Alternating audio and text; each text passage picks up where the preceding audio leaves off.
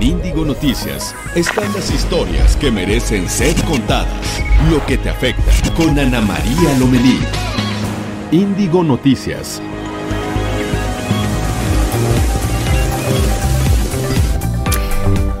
Hola, ¿qué tal? ¿Cómo están? Muy buenos días. Soy Ana María Lomelí. Es un gusto estar con ustedes. Esto es Índigo Noticias, historias que merecen ser contadas. Estaremos juntos hasta las 9 de la mañana, tiempo del centro de México, a través de su estación preferida de Capital Radio y también, pues a través de Facebook Live en Reporte Índigo, también en Twitter, arroba reporte-índigo y en nuestro canal de YouTube. Muchas gracias, Ernesto Madrid, Monique. Rodríguez, buenos días. Jessy Lira, buenos días. Eh, y también a Vicente Fernández, saludos hasta Salamanca, Guanajuato. Gracias por estar con nosotros. Muy pendientes de todos sus comentarios. El número telefónico es el 5572 48 51 58. Estamos pendientes de que nos platique por dónde circula, desde dónde nos escucha, cuál es su estación preferida, desde dónde nos ve. Nos dará mucho gusto saludarle. Pero ¿le parece si vamos a la historia de hoy?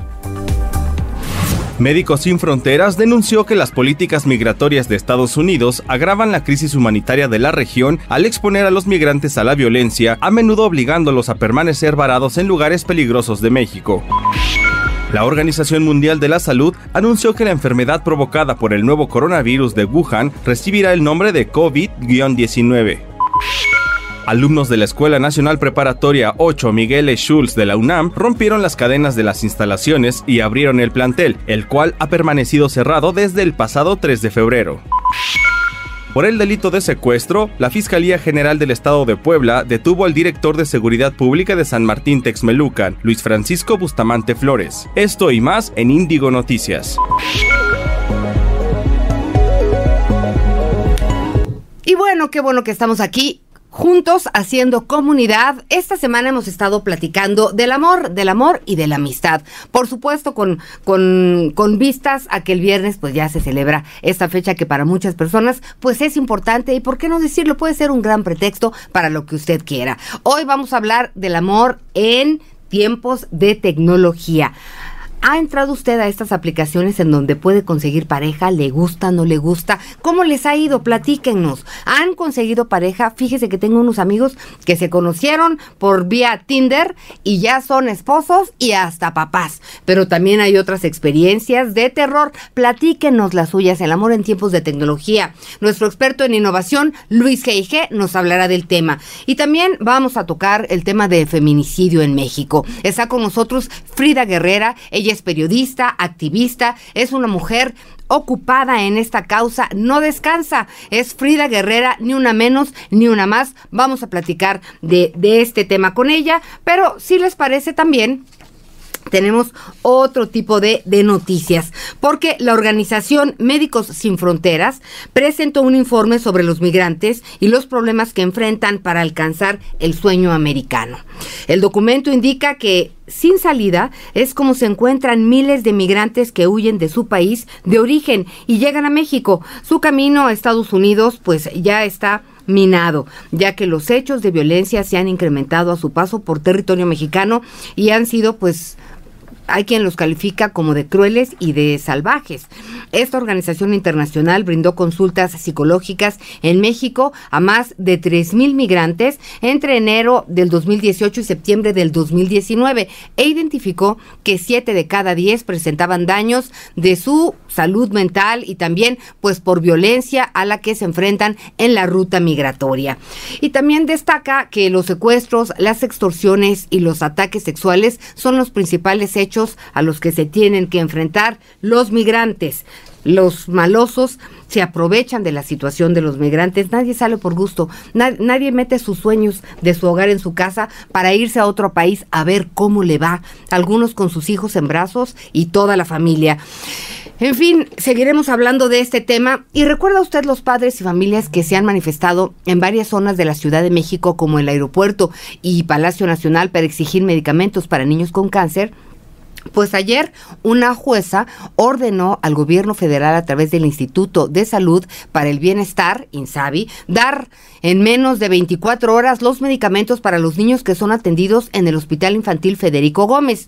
Esta medida beneficia a 65 familias que pidieron un amparo contra el desabasto de medicamentos. Antes de esta medida, el presidente Andrés Manuel López Obrador aseguró que la Secretaría de la Función Pública iniciará una investigación contra los directivos de los hospitales donde se carece de medicinas, entre ellos pues este hospital infantil Federico Gómez.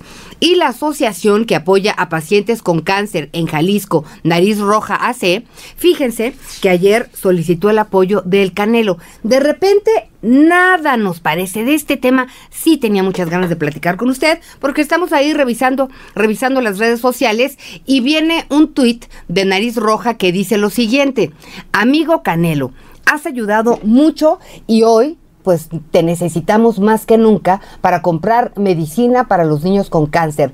Ayúdanos con tu donativo y compartiendo el link y pues ya viene ahí todo todo el link. Vamos, vamos, vamos juntos y pues bueno, vamos a tumbar el cáncer otra vez. Gracias, campeón. Y que el Canelo en un rato contesta, claro que sí, con mucho gusto. Ya mismo le digo que hable con ustedes para ver qué necesitan. Obviamente hablaba de su equipo y de repente en redes sociales que se volvió tendencia este tema, decían unos, ay, que no sea tan dadivoso, si fuera tan generoso no sería público. ¿Por qué, ¿Por qué tenemos que criticar todas estas cosas? Esta organización le escribió y él cuando le contestó, ¿cuál es el problema? Así está la situación en redes sociales y también iremos analizando el tema de por qué tanta violencia de la nada. Hablando de otros temas, fue vinculado a proceso Francisco N., quien asesinó a a su pareja Ingrid Escamilla de 25 años de edad. Un juez de control en el reclusorio Oriente en la Ciudad de México lo acusa del delito de feminicidio. Claudia Sheinbaum, jefa del gobierno de la, de la Ciudad de México, dijo que la fiscalía exigirá la máxima condena, ya que el feminicidio es un crimen absolutamente condenable e indignante. Familiares y amigos despidieron a Ingrid en el panteón de la comunidad de Necaxa en Puebla, de donde era originaria la joven. Aún tenemos más información sobre este tema en la siguiente nota. El reciente feminicidio de Ingrid Escamilla sacude a las mujeres mexicanas. La joven de 25 años fue asesinada el 9 de febrero por su pareja en la alcaldía Gustavo Amadero, Ciudad de México. La indignación se manifestó en redes sociales, donde no solo se recriminó su muerte, sino también la filtración de imágenes de su cuerpo, difundido por distintos medios de comunicación. Tan solo en el 2019 se registraron 1.006 víctimas de feminicidio, es decir, tres casos por día. En este contexto, Alejandro Hertz Manero, titular de la Fiscalía General de la República, se encuentra en medio de la polémica por lanzar la propuesta de eliminar el feminicidio como tipo penal y convertirlo en una agravante del homicidio doloso. Hicimos un análisis y tomamos toda la información del fuero común de cómo estaba desarrollándose ese fenómeno y encontramos que en la tipicidad de, esa, de ese delito, que es la forma como está presentado y los elementos que se tienen que dar para poder judicializar,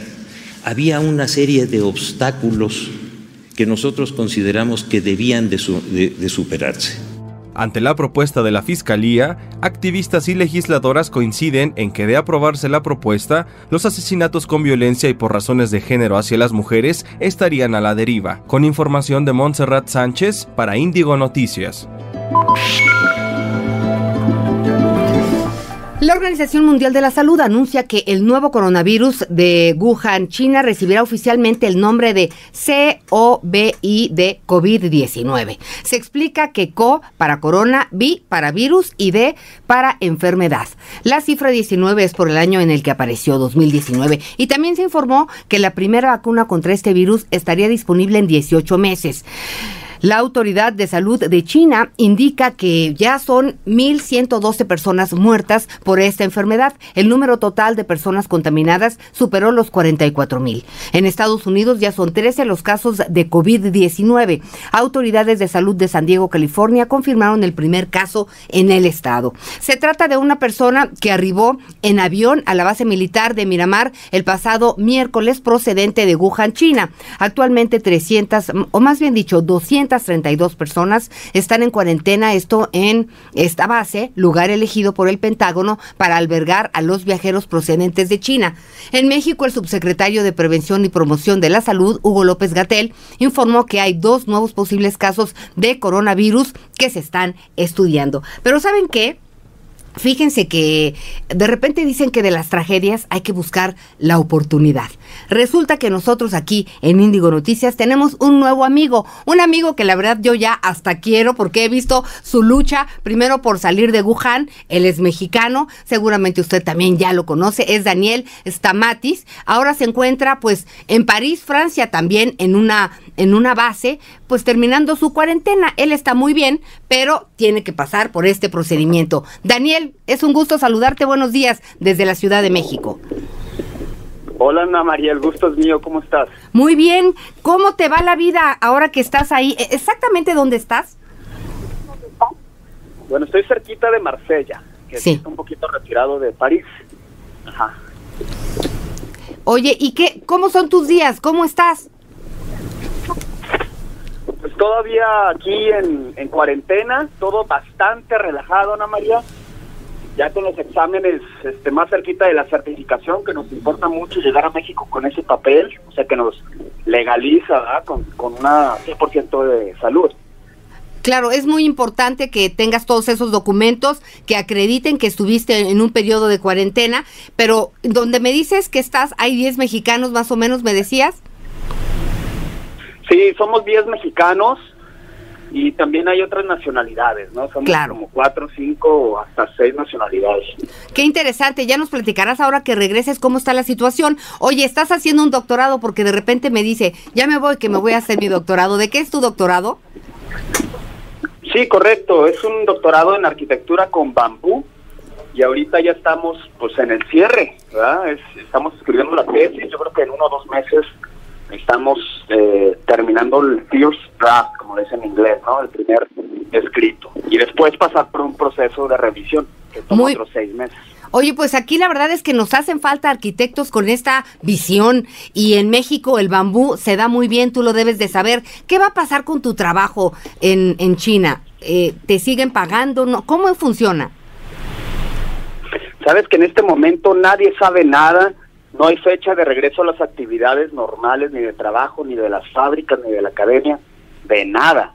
O sea, sí nos están en- eh, comunicando constantemente qué es lo que está pasando, pero lo que nos comunican es eso, que todavía no hay fecha de regreso. Oye, entonces, Entonces, los pagos y todo eso también está en el aire, ¿no? ya me imagino.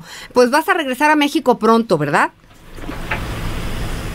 Sí, si Dios quiere, el próximo domingo salimos de aquí y para ver si estamos ya la próxima semana. Sí vamos a hacer una escala en París por logística, pero pues ya la próxima semana seguro vamos a estar ahí en la Ciudad de México. Oye, pues nos va a dar mucho gusto tenerte aquí sentados en la cabina. La verdad, tienes eh, pues llamados y, y saludos de muchas personas que dicen que no te desanimes. Hay unos que te ofrecen chamba, así que tú dirás, vámonos haciendo este comunidad. Y aquí te vemos nada más que te repongas ahora de tu regreso. Esta es tu casa.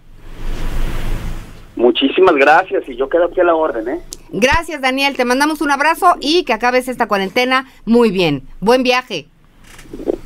Abrazo, chao, chao. Gracias. Bueno, pues las medidas de austeridad del presidente Andrés Manuel López Obrador podrían repercutir en la posición e influencia que tiene México en el mundo. Y por esta razón, a mí me da mucho gusto recibir hoy en el estudio a Carlos Salazar, director editorial de Reporte Índigo. Es nuestra es nuestra portada en Reporte Índigo. Gracias, Carlos. ¿Qué tan importante es esto para México? ¿Sí vale la pena? ¿No vale la pena? ¿De dónde partimos?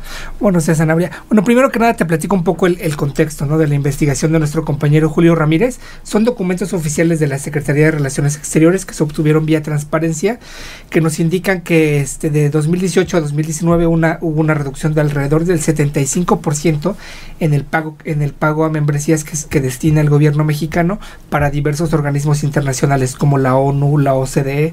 O sea, para hablar en números cerrados, estamos hablando de que en 2018 Ujú. se pagaron eh, 2.600 millones de pesos aproximadamente para el pago de distintas membresías de organismos internacionales y para hasta octubre de 2019 se habían pagado únicamente 672 millones. Oye, antes de que, de que abordes otra idea, ¿te parece si hacemos una pausa y vamos a regresar para hablar de este tema? Porque es mucho dinero. ¿Cuánto dijiste? Que el año pasado se pagaron 2.600 millones de pesos. Ok, vamos a ver cuánto pagamos ahora en tiempos de la austeridad republicana. Después de esta pausa, esto es Índigo Noticias, historias que merecen ser contadas. No tardamos nada. Gracias.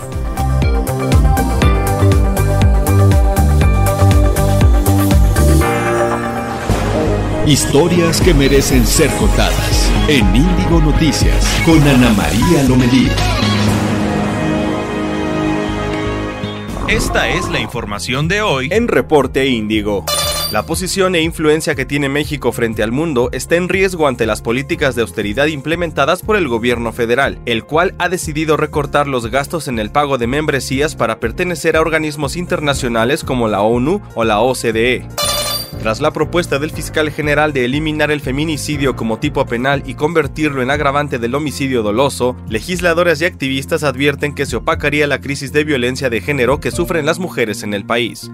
Amanda de la Garza, nueva directora del MUAC, explica cuáles son los retos que le esperan a este recinto cultural. Además, asegura que buscará que el lugar esté más en contacto con la gente, pendiente de las problemáticas sociales que lo rodean. Esta y más información la puedes encontrar hoy en Reporte Índigo, www.reporteindigo.com, una publicación de Capital Media.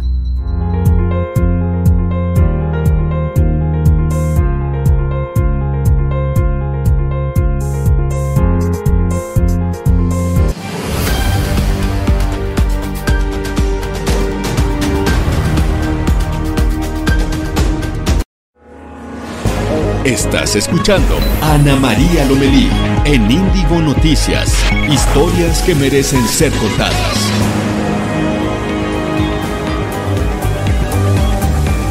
Ya estamos, ya estamos de regreso en Índigo Noticias, historias que merecen ser contadas. Son las 8 de la mañana con 16 minutos, tiempo del centro de México.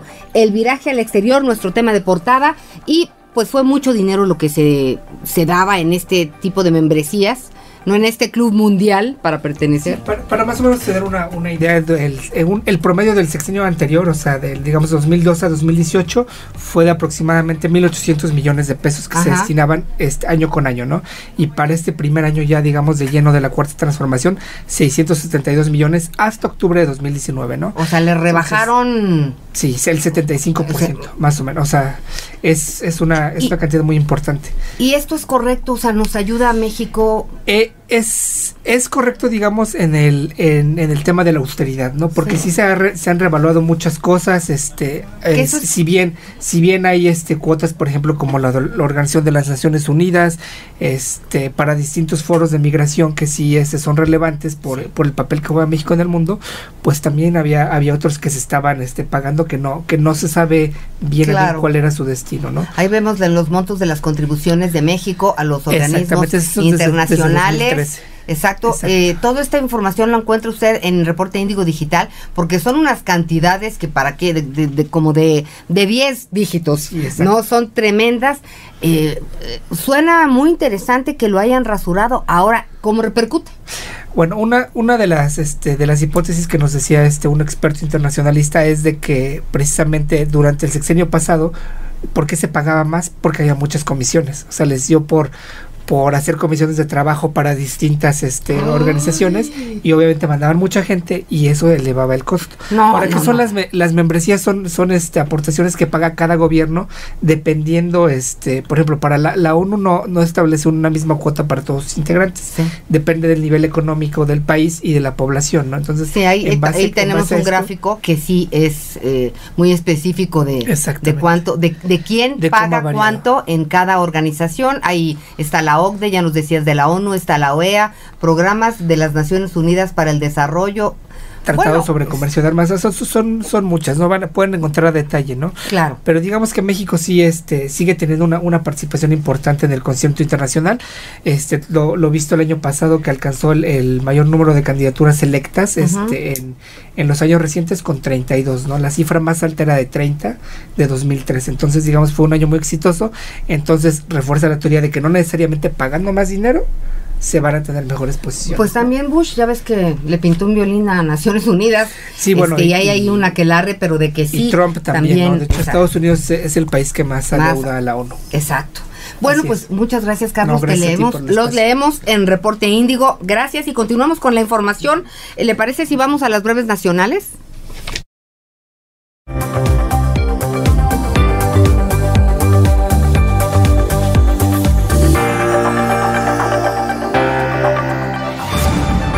Estados.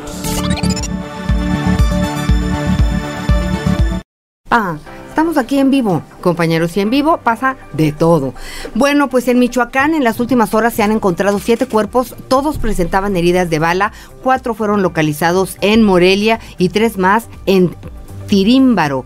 Las autoridades indicaron que esta violencia es por la operación de narcomenudistas se incendió una bodega perteneciente al Hospital del Niño Poblano. Se perdieron tres toneladas de papelería, diversos muebles hospitalarios, como camillas, entre otros artículos. Las autoridades de salud informaron que no hubo heridos. En Veracruz, al menos 100 personas integrantes de las autodefensas se enfrentaron con policías y quemaron una de sus unidades cuando se manifestaban en contra de la agrupación Fuerza Civil por abusos y corrupción de su parte. Y bueno, pues tenemos muchas cosas de qué platicar. Me da un gusto saludar a pues Frida, Frida Guerrera. Gracias Frida querida, bienvenida por estar con nosotros. Eh, bonita, gracias a ti. Bueno, no hace falta presentarla. Frida es periodista, Frida es activista. ¿Desde cuándo te concentras en el tema del feminicidio? Desde de lleno desde el 2016, Anita. ¿Por qué es importante hablar del feminicidio y tipificarlo como tal, Frida? Bueno, creo que cuando nosotros iniciamos como en este relevo, porque las voces son infinitas, eh, una de las necesidades que, vimos fue justamente sacar a estas mujeres de la invisibilidad, de las notas rojas tan, tan comunes.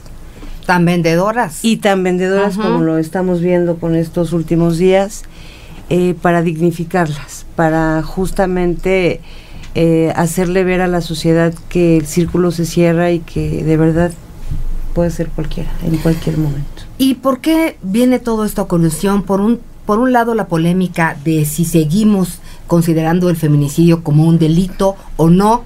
Ya no me quiero meter en ese tema, así se va a quedar, ¿no? Va a ser eh, el feminicidio.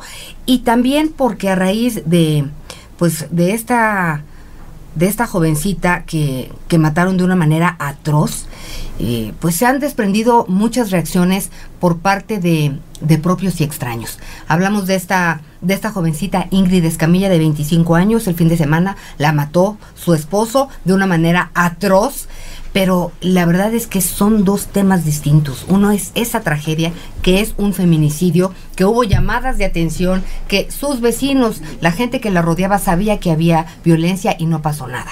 Finalmente, esta niña, no voy a decir pierde la vida, la matan y entonces cobra una notoriedad y ahora sí la sociedad y abusan.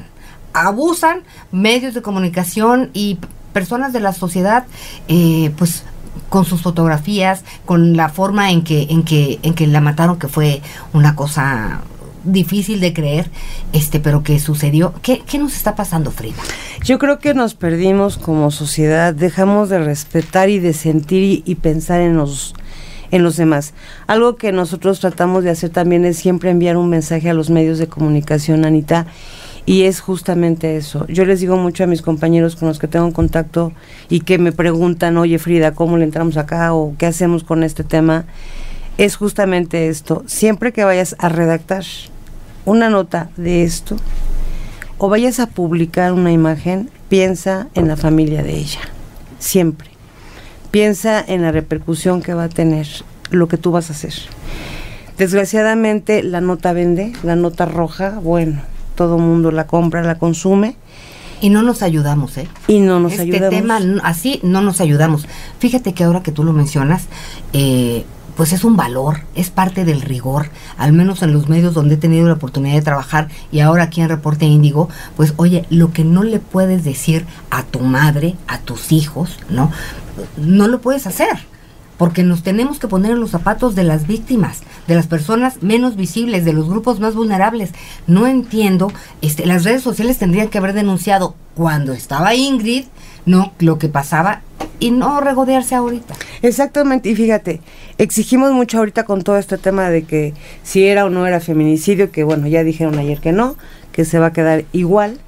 Eh, exigimos mucho que haya una perspectiva de género para estos temas.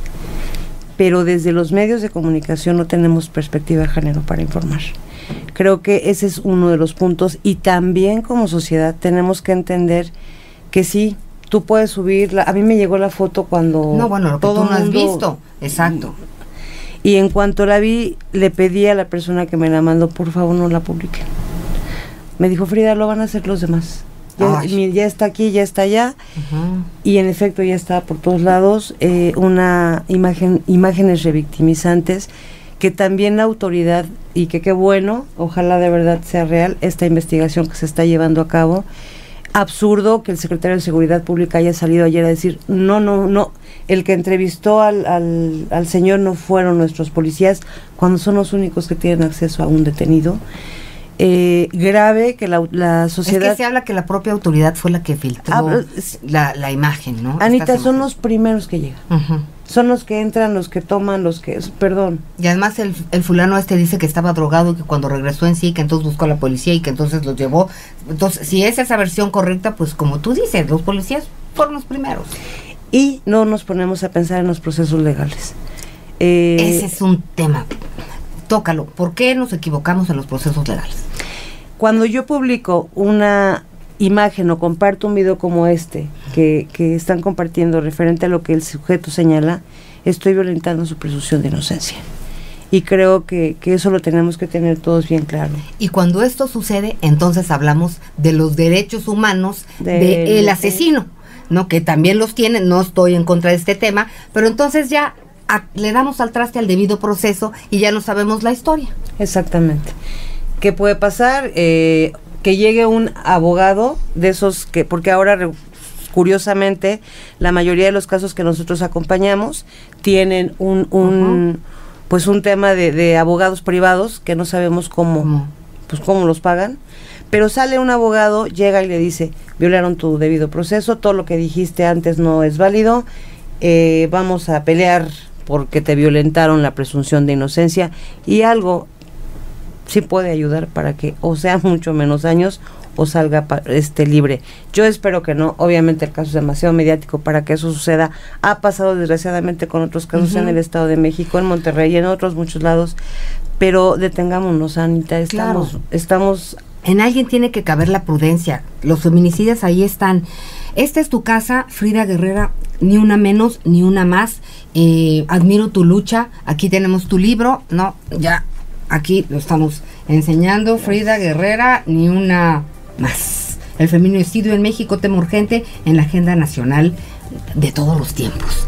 Eh, vamos a platicar, vamos a estar muy pendientes de, de tu trabajo, de los feminicidios y sobre todo de qué pasa con ellos, porque pues no es un tema de mujeres, tiene que ver con todos. Tenemos que abrazarnos todos, si no esto no va a acabar. Gracias Frida. Gracias a ti, Anita. Hacemos una pausa, son las 8 con 27 tiempo del centro, ya estamos de regreso, acompáñenos, gracias.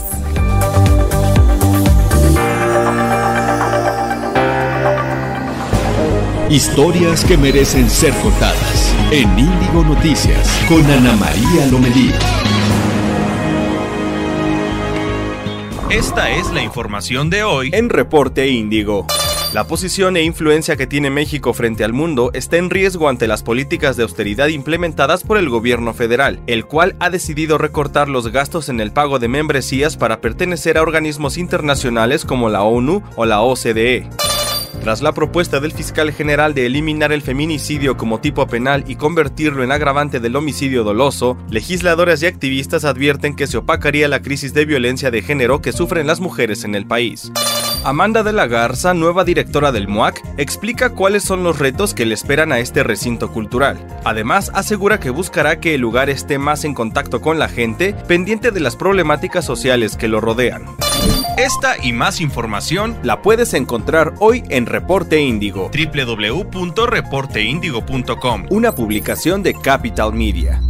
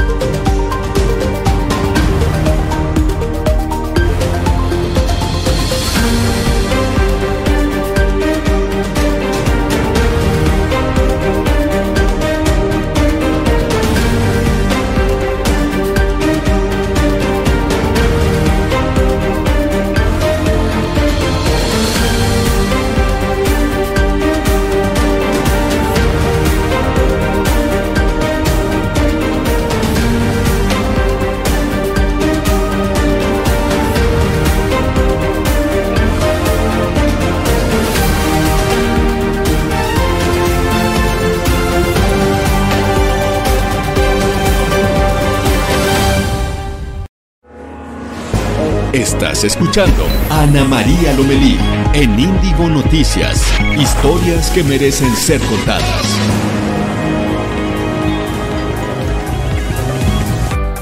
Bueno, ya estamos de regreso, 8 de la mañana con 30 minutos, tiempo del centro de México. Muchos temas de qué platicar, pero vámonos a la mañanera porque han pasado cosas importantes contigo, Noemí Gutiérrez.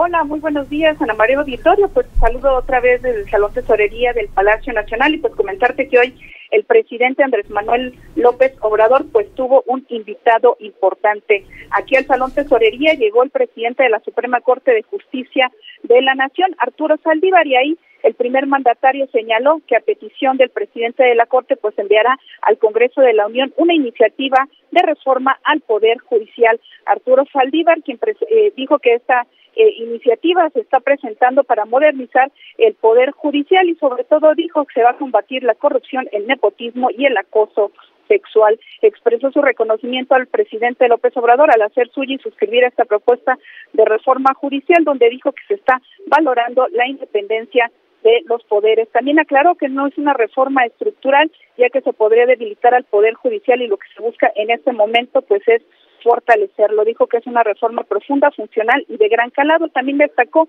que se van a fortalecer las defensorías de, de, oficio y se va a llevar la justicia a los más discriminados y a los más pobres. Después de que se suscribió esta iniciativa, pues el presidente de la Suprema Corte abandonó el Salón Tesorería y ya inició una presentación del canciller eh, Marcelo Ebrard sobre materia migratoria. Aquí el secretario de Relaciones Exteriores aseveró que tan solo en ocho meses de la puesta en marcha de este plan migratorio, pues se redujo el cruce de migrantes que van a la frontera norte en 74.5 por ciento y también aseguró que todo, con todas las acciones que se han realizado, pues hasta el momento la Comisión Nacional de Derechos Humanos pues no les ha dirigido ninguna recomendación y ya en este momento pues estamos en la sesión de preguntas y respuestas, Ana María. Muy bien, pues estaremos muy pendientes porque a las 11 de la mañana todo este tema se presentarán eh, ante los senadores el tema de, de, de la reforma del Poder Judicial, ¿correcto? Sí, será en el edificio de la Suprema Corte de Justicia de la Nación que a las 11 de la mañana Oh, oh, ok, Noemí, te escucho mal, pero lo importante ya nos lo platicaste. Gracias a Noemí Gutiérrez, que todos los días, bueno, a la hora que usted quiera, Noemí está en Palacio Nacional. Tendremos muchas cosas de qué hablar. Hoy es la cena con los 100 empresarios para sacar eh, pues el dinero. Nosotros no nos invitaron a esta cena, pero seguimos recuperando y recopilando aquí en nuestra alcancía para, pues ya no es eh, el avión, porque es el avión que se rifa, que no se rifa, es el sorteo. Pero nosotros sí le vamos a entrar con un cachito, eso que ni qué.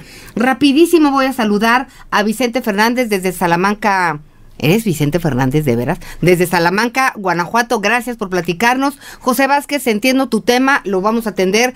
Neiro Collado, saludos desde Villahermosa, Tabasco. Verali Guzmán Martínez, también saludos desde Guadalajara. Saludos también por Eusebio Aguilar, el Estado de México. Andrés Vargas, Dios los bendice. Gracias, Andrés, que nos salude siempre, nos gusta muchísimo. Alfredo Iriarte, desde Oaxaca.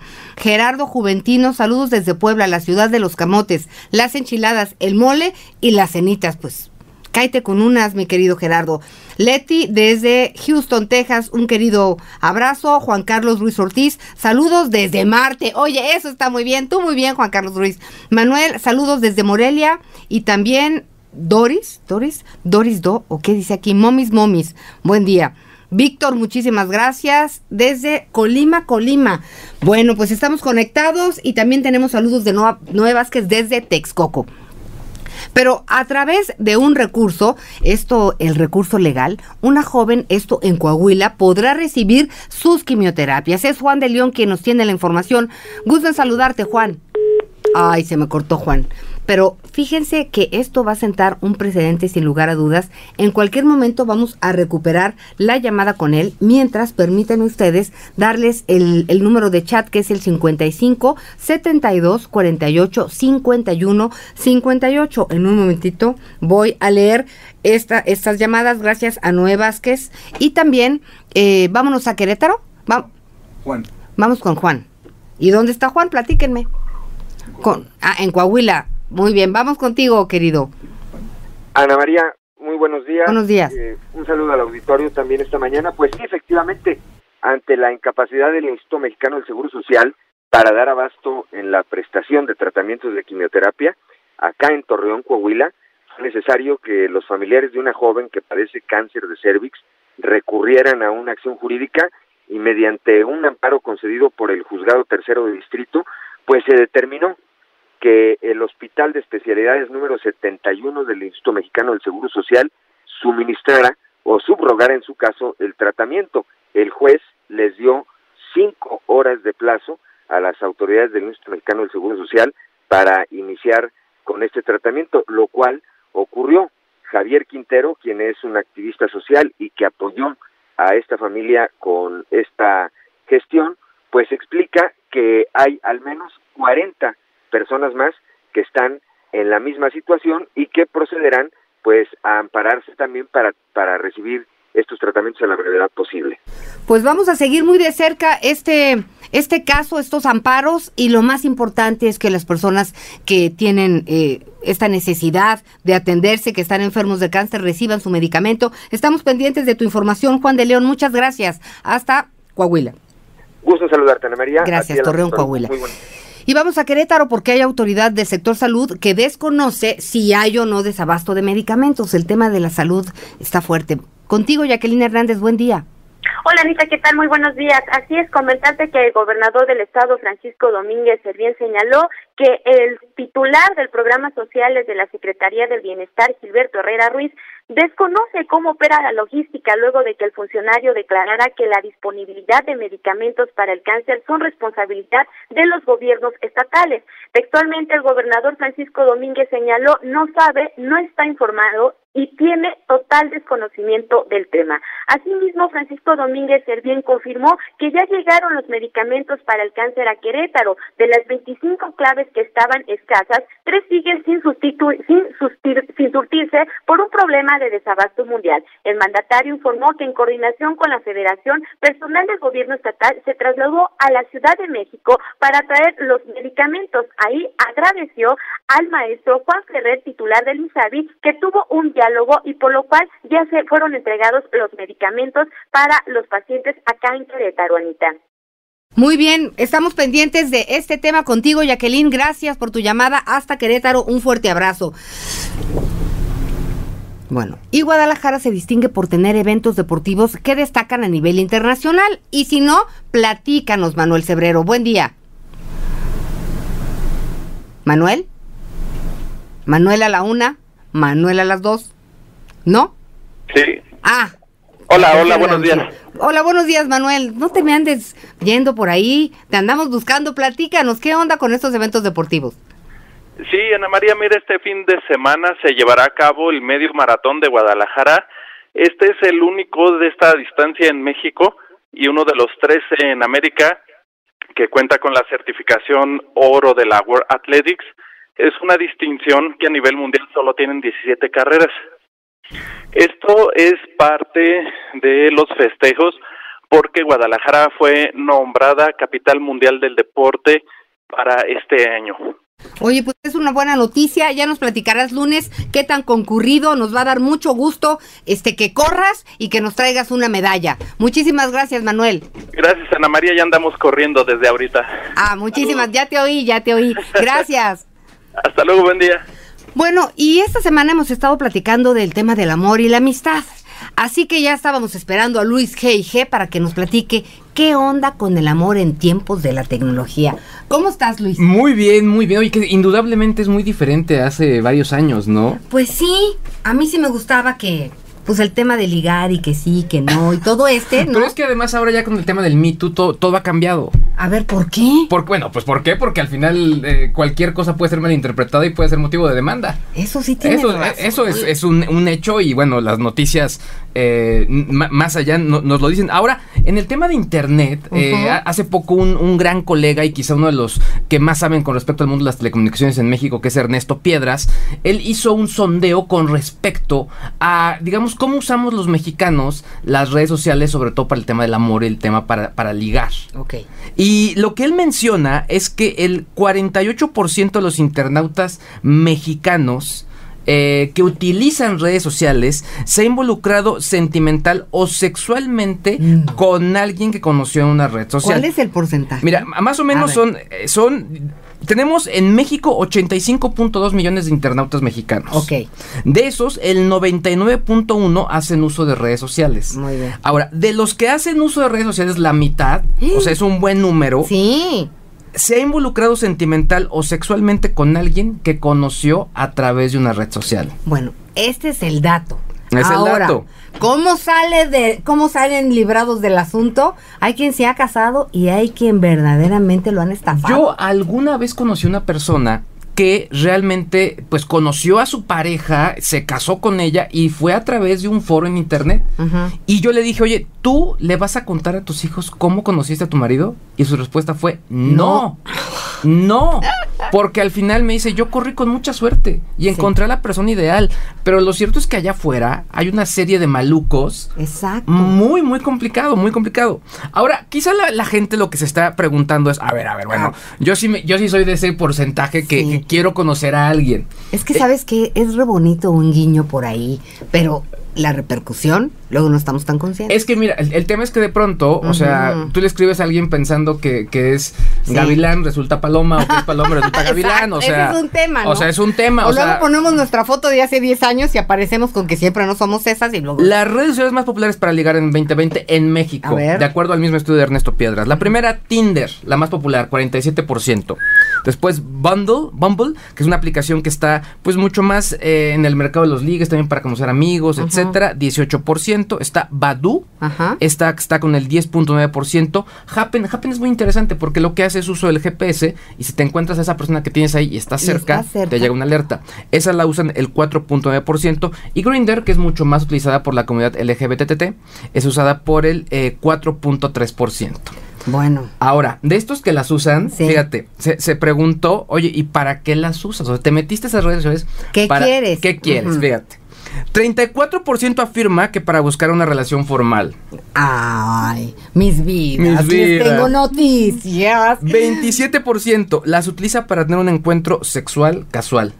Directo. Sí, ¿no? Ya, tal cual. Muy bien, seamos prácticos. 20% busca amigos en estas plataformas. Ah, ah, escriban, o sea, que esos son me dieron ternurita. Exacto, Está exacto. muy bien, todo, todo es válido, ¿sabes? 8% encuentra compañeros para alguna determinada actividad.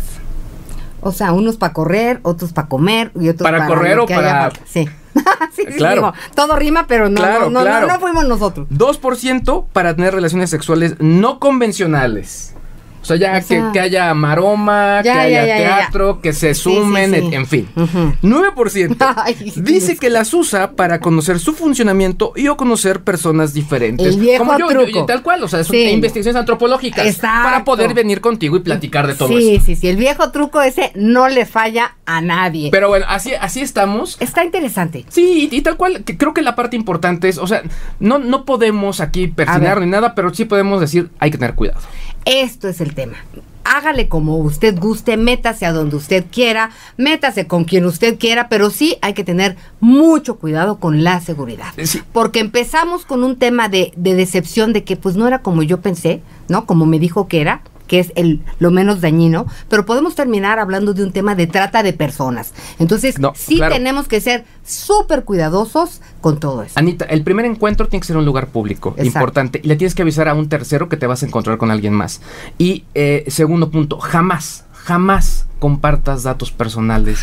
Si no las has conocido personalmente, si no tienes una referencia, o- o- o, probablemente No, no, cuentas no. de banco. Ese No, tipo, por- favor, no, lo No, hagan, no no, lo lo hagan. por favor. O sea, y, y ¿por qué lo mencionamos? Porque eso ha sucedido. Ha sucedido. Y hay que tener cuidado. Vamos a platicar otro día de estas anécdotas porque cuando uno ve lo que le pasa a otro, pues piensa un poco más y se y se concientiza. Pero feliz de tenerte en el estudio. Gracias por esta colaboración. El amor en tiempos de internet. El Daimon. Yo te quiero, Luis Y G. yo a ti, yo a ti. Hacemos una pausa, son las 8 con 44. Ya volvemos. Esto es Índigo Noticias, historias que merecen ser contadas.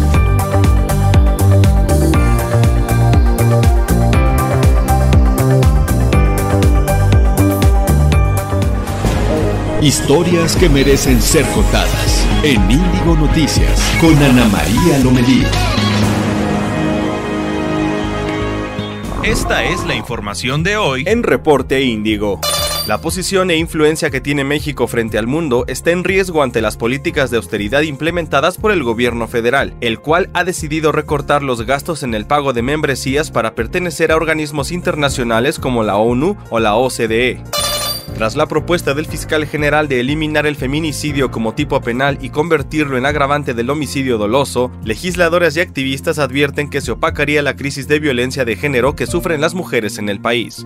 Amanda de la Garza, nueva directora del MUAC, explica cuáles son los retos que le esperan a este recinto cultural. Además, asegura que buscará que el lugar esté más en contacto con la gente, pendiente de las problemáticas sociales que lo rodean. Esta y más información la puedes encontrar hoy en Reporte Índigo, www.reporteindigo.com, una publicación de Capital Media.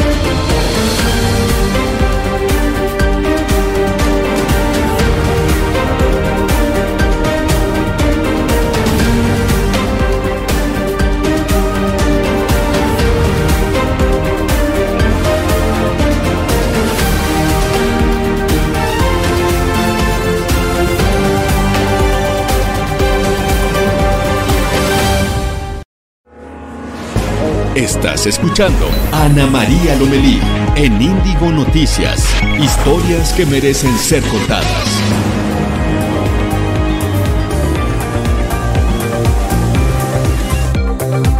Bueno, pues gracias por sus llamados. Aquí dice Andrés Selec que él es producto de amor en los tiempos de tecnología. Ya nos contarán su historia. Tenemos varias preguntas en relación a Ah, hola, buenos días a todos. Una pregunta si alguien me puede explicar si los trabajadores que trabajan en, en empresas tenemos que pagar impuesto porque trabajo en seguridad privada y cada 15 me lo están quitando. Vamos a preguntarle a Yanko y vamos a dar respuesta a estas cosas. Desde Chicago, saludos, muchísimas gracias.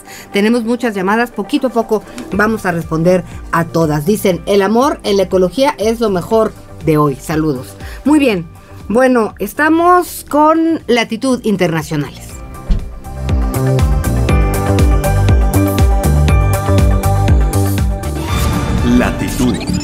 Internacionales. Bueno, pues en Irlanda del Norte, dos mujeres residentes de Belfast han hecho historia este martes al convertirse en la primera pareja del mismo sexo que se casa en la provincia británica tras un cambio histórico en la ley. Una investigación del Washington Post reveló que los servicios de inteligencia de Estados Unidos y Alemania reunieron información confidencial de gobiernos extranjeros durante décadas a través de la compañía suiza Crypto AG que ofrecía servicios de codificación con el fin de vulnerar con facilidad los códigos de seguridad y acceder a los mensajes secretos de esos gobiernos. Un sacerdote católico en Estados Unidos trató de defender a los padres pederastas hizo una comparación ridícula entre la pedofilia y entre el aborto. Él dijo, la pedofilia no mata a nadie, háganme ustedes el favor. Y bueno, la guerrilla colombiana organiza un paro armado. Los detalles de esta información lo tenemos en la siguiente nota.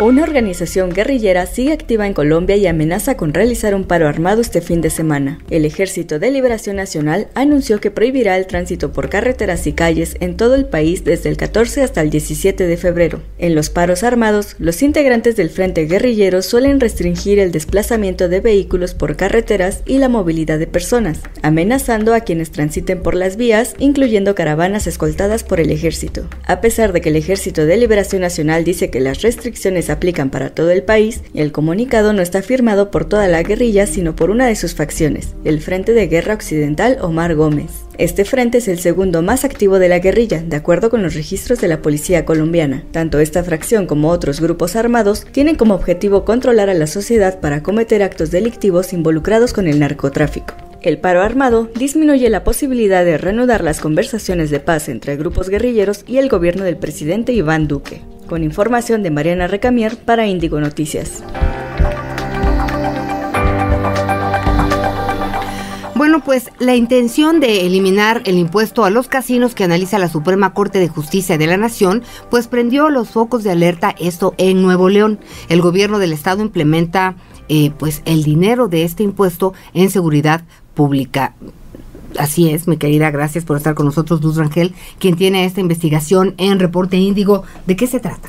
Pues mira, el día de hoy eh, la segunda sala de la Suprema Corte de, la, de Justicia de la Nación pues va a sesionar eh, para ver si este impuesto eh, a los casinos lo deben cobrar los gobiernos estatales o lo debe cobrar la federación. Esta discusión ya se había aplazado, la semana pasada inició y pues bueno, hoy se retoma y lo que sucede es que bueno, de los 32 estados que tenemos en la República Mexicana, 31 eh, cobran este impuesto a los casinos. ¿31 tienen casinos? Sí, y a excepción de Puebla, eh, bueno, este, este impuesto no se cobra por parte del gobierno del estado. Lo que sucede es que en el caso de Nuevo León, pues parte de ese impuesto que se recauda sí se destina a un fondo municipal de seguridad y bueno, este, este monto se reparte entre los 51 municipios de Nuevo León y bueno, pues sirve para, para labores de equipamiento, eh, de capacitación. Oye, bueno, eso suena bien. Sí, sí, sí, incluso sirve para pagar eh, el sueldo de aproximadamente, aproximadamente 7 mil policías. Entonces, ¿y los dueños de los casinos qué dicen? Bueno, los dueños de los casinos, eh, pues han interpuesto estos amparos. Eh, parte de lo que de lo que ellos recaudan de apuestas eh, es destinado pues a este fondo de seguridad y también otra parte es la que se graba directamente a los clientes, a, aquellos quienes pues quienes apuestan. Entonces está la discusión ya. Eh, alcaldes, legisladores federales, legisladores estatales, organizaciones de la sociedad civil, pues ya se pronunciaron en contra con esta idea de que pues el gobierno federal deje a los estados eh, seguir con esta recaudación porque pues de otra manera cómo eh, pues obtendríamos este presupuesto para el fondo municipal de seguridad y cómo pues llenaríamos eh, este recurso para pues para el pago de los policías, para su capacitación y pues para que la, la ciudadanía no se vea directamente afectada en este sentido. Entonces, pues bueno, me parece que dentro de todo es una buena noticia porque, pues bueno, si los empresarios van a, a colaborar, quieran o no, eh, y tendrá que ver con la seguridad, Sí, Ahora falta ver los resultados. Sí, pues falta ver la resolución de la Corte que, que preside eh, el ministro Arturo Saldívar. Y bueno, pues, ¿qué sucede con esta propuesta de Yasmín Esquivel, que es la ministra que la, que la propone? Oye, aquí me dice Juan de León que Coahuila no tiene casinos desde hace unos seis años. Eh, lo que pasa es que eh, la parte de eh, no hablamos solo de los casinos, también de eh, estos juegos de sorteos, ah, juegos de apuestas. hablamos de, ajá, de este impuesto general. Oye, y aprovechando que estás aquí, Luz, estaba yo viendo que escribiste también en relación a, a los Óscares de yo le voy a decir Joaquín, unos dicen Joaquín Phoenix, pero es Joaquín, entre usted y yo, que al recibirle la estatuilla como mejor actor por su papel protagonista en The Joker, el actor pronunció un discurso sobre los derechos de los animales congruente con otras acciones como sus hábitos alimenticios y su manera de vestir. Pues bueno, seguramente ya hemos visto en redes sociales esta fotografía donde él, en lugar de irse a la celebración, a, esta fiesta, wow, ajá. en lugar de irse a la fiesta, pues vemos al protagonista de, Joker que pues decide comer una hamburguesa eh, vegana con, con su pareja y pues bueno, esto es solo uno de los eh, varios acontecimientos que, que ha realizado eh, pues a lo largo de su trayectoria. también encontramos que que pues este actor, e, esta pareja de actores, mejor decirlo así, eh, pues están trabajando muy de cerca con una organización internacional que se llama Igualdad Animal. Entonces, pues bueno, en el puente de, Londres han desplegado eh, mantas, eh, pues invitando a, la gente a que cambie sus hábitos de consumo, a, que se conviertan en, en veganos.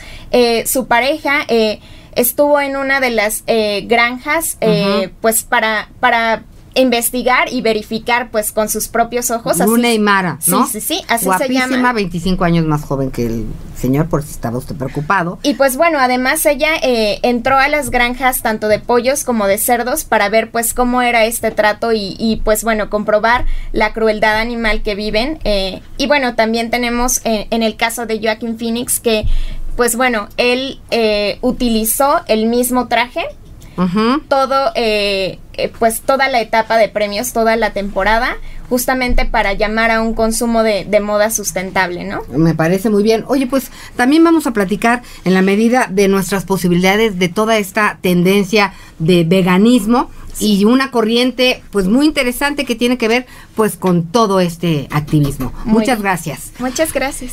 Bueno, pues el exdirector de Petróleos Mexicanos, Emilio Lozoya, fue presuntamente detenido este miércoles en Málaga, España. Lozoya Oskin cuenta con varias investigaciones en su contra por su presunta relación en los delitos de cohecho y operaciones con recursos de procedencia ilícita. Cabe recordar que se le sigue un procedimiento de responsabilidades administrativas luego de que se comprobó que proporcionó información falsa en su declaración de situación patrimonial. Al haber omitido en más de una ocasión una cuenta bancaria que registraba saldos de cientos de miles de pesos. Esto es información de último momento. Estaremos muy pendientes. Con esto nos despedimos. Gracias por habernos acompañado. Gracias por su comunicación. Estamos conectados. Son las 8 de la mañana con 56 minutos tiempo del centro de México. Nos vemos mañana en punto de las 8 de la mañana. Esto es Índigo Noticias, historias que merecen ser contadas. Gracias. Hasta mañana.